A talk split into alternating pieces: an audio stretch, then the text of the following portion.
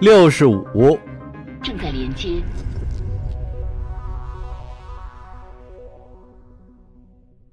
霍特赞解放，洗劫艾马达。零点十八分五十九秒，德里克星域，奥拉隆星座，加日扎星系，埃斯格哈提尔星门。对于艾马达舰队的战舰成员来说，今天是个寻常的日子。日程安排当中只有一些基本的目标，指挥一艘战列舰给他们带来的刺激感和冒险欲早就不复存在了。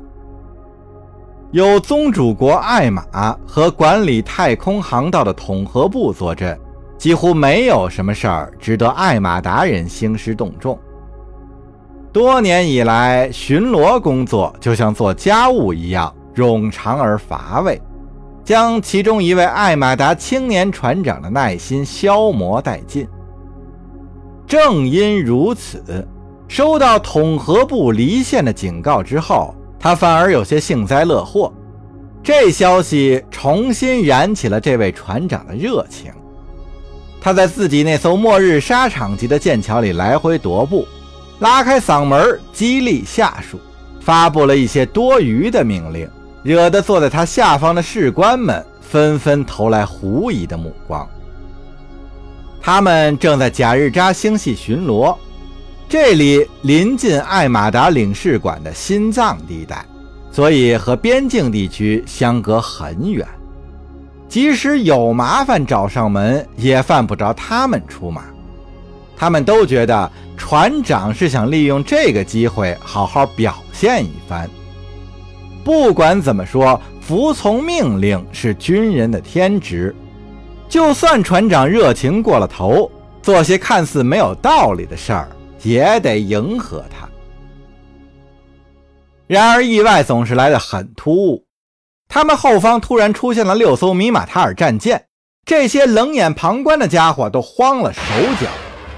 等到这些入侵者一声不响立刻开火的时候，他们的困惑又变成了纯粹的绝望。我们遭受攻击了！船长朝通信频道狂喊：“是共和舰队和和和和图克部落的船，在埃斯格哈提尔星门。”剑桥里发生的爆炸打断了他的话。待到艾马达船长恢复意识，已经被震得头昏眼花，耳朵里嗡嗡作响。他察觉到周围陷入了恐慌，知道自己必须爬起来继续下命令。然而，他还是抵挡不住强烈的倦意。周围的情况也愈加紧迫。出于某些原因，他就是不想，也不知道该怎么爬起来。死亡迅速降临到他的头上，船长根本没有时间意识到自己的双腿已经被炸断了。这些敌人来自霍特赞行星方向，这实在是奇怪呀！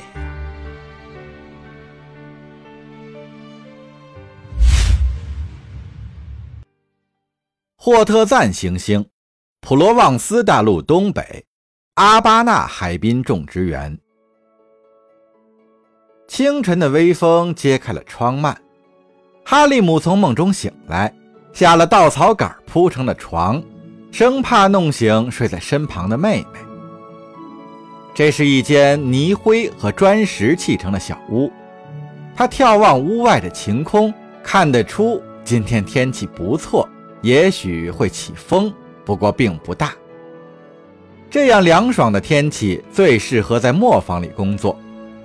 收获的季节快到了，他想学会怎样铸造金属，因为农具在收割密集的苏拉作物时经常会磨损或直接坏掉。哈利姆踮起脚尖儿，小心绕过还在打鼾的家人。今天的风有股特别的味道，有点甜甜的。他冲到门口，将沉重的木门推开一条仅能容身的缝隙，然后跑出去。结果哈利姆刚好看见一只巨大的金属怪鸟，它在天空中盘旋嘶鸣。哈利姆从来没有见过这么神奇的东西。那怪鸟先是俯冲到村庄上方，然后又笔直冲向高空，速度奇快无比，而且似乎毫不费力。他跌跌撞撞地走到院子里。一心以为那就是天主的信使，除了神灵以外，还有谁能造出如此神奇的东西呢？人类是无法飞行的，只有心灵和翱翔天际的鸟才能做得到。现在哈利姆的家人都醒了，姨妈扯着嗓子叫他回屋里去，可他却按耐不住好奇心。哈利姆越走越远，一直走到了街心广场。只见村里的其他人也都伸直了脖子在追金属怪鸟。然后众人看见那鸟的翅膀间突然落下了一只装着什么东西的罐子，被风吹向了附近麦浪滚滚的金色农田。那罐子还没落地就爆炸了。释放出一种神秘的灰色烟雾，所有人慌忙逃散。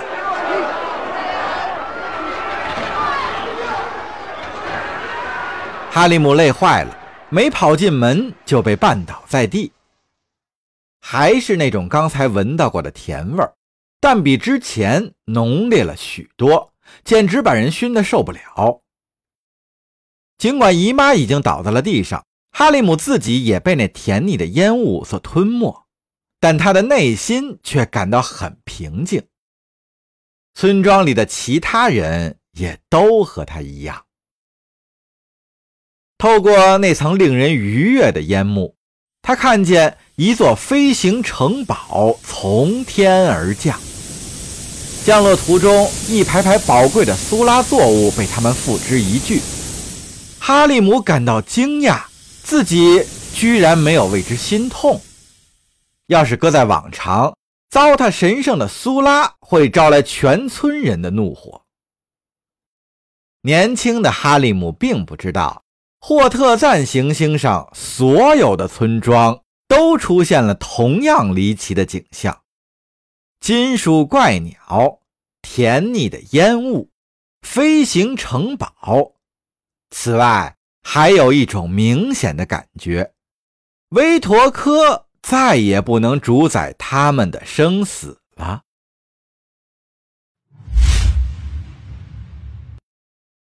霍特赞首都桑德里市，艾玛达领事馆地方长官埃纳尤道夫正坐在桌前，反复浏览那份即将向公众发布的声明。他将手指放在控制台的传输按钮上，时不时地瞄一眼时间，冷静地等待按下按钮的时刻。他的另一只手藏在桌面以下，手里紧握着一把枪。埃娜的安全顾问随时可能冲进来，告知他艾马达安全巡逻队葬身太空了。还有数十万的米马塔尔军队入侵行星地表的消息。埃娜瞧不起那个男人，他总是指手画脚，干涉他所有的政策、演说和其他治理艾马达有关的事情。更令人苦恼的是，这个安全顾问也自认为有资格来染指他的一切私生活。这家伙是公务大臣卡尔索斯多年以前安插在这里的。名义上是顾问，实则更像这片土地的代理统治者。只要看哪儿不顺眼，就拿公务大臣的名号狐假虎威。因为有他的存在，想要保住长者重现和斯塔科马人幸存这两个古老的秘密，就变得更困难了。这个可悲的艾玛拥护者逼迫埃娜下令反击。让他用宗教热情来号召人民维护公务大臣卡尔索斯的利益，高唱圣歌，拿什么信仰的考验来蛊惑人心，怂恿他们用血肉之躯阻挡入侵者的枪炮，直到帝国海军前来支援。到此为止了，埃娜愤愤不平地想：“我们不用再卑躬屈膝，不用再甘当劣等民族，匍匐在艾玛和那个招摇撞骗的公务大臣脚下了。”只听一声雷霆似的巨响，整个官邸内都响起了警报。埃娜又核对了一下时间，正如长者们事先承诺的那样，他们的军队已经按计划行动了，不用再区域逢迎那些荼毒我的同胞的征服者了。办公室的门砰的一声被撞开了，和往常一样。那头侏罗根本不懂得什么叫敲门。你怎么能干坐在这儿呢？那个人喊道：“我们遭到攻击了，赶紧召集帝国的卫兵来保护我！你这个无能的婊子！”艾娜抬起枪口，尽情地欣赏着艾玛人那张丑脸上露出的惊慌之色。我拒绝。说罢。他扣动了扳机，艾玛人的胸口上立刻绽开了一个焦灼的血洞。艾娜咬牙切齿地站了起来，这一枪是给斯塔科马人的。他怒吼着，赶在对方倒下之前又开了第二枪，然后他连连开火，直到打光子弹为止。那个艾玛人派来的顾问。已经变成了一滩烧焦的烂肉。死猪！他朝尸体上唾了一口唾沫，喃喃道：“就在这时，十名重装突击队员冲进门来，枪口一起指向他。从锈棕色、锯齿状的装甲和全副式面具来看，他们无疑是米马塔尔人。”艾娜将手枪扔到对方脚下。是埃纳尤道夫吧？其中一个人问道。“没错。”他自豪地回答。那人放低了武器，其他突击队员们也都照做了。登陆艇停在屋顶，那人说道：“那段话你发出去了吗？”埃娜低头看看控制台，然后按下了传输按钮。现在发了。他一边说，一边向他们走去。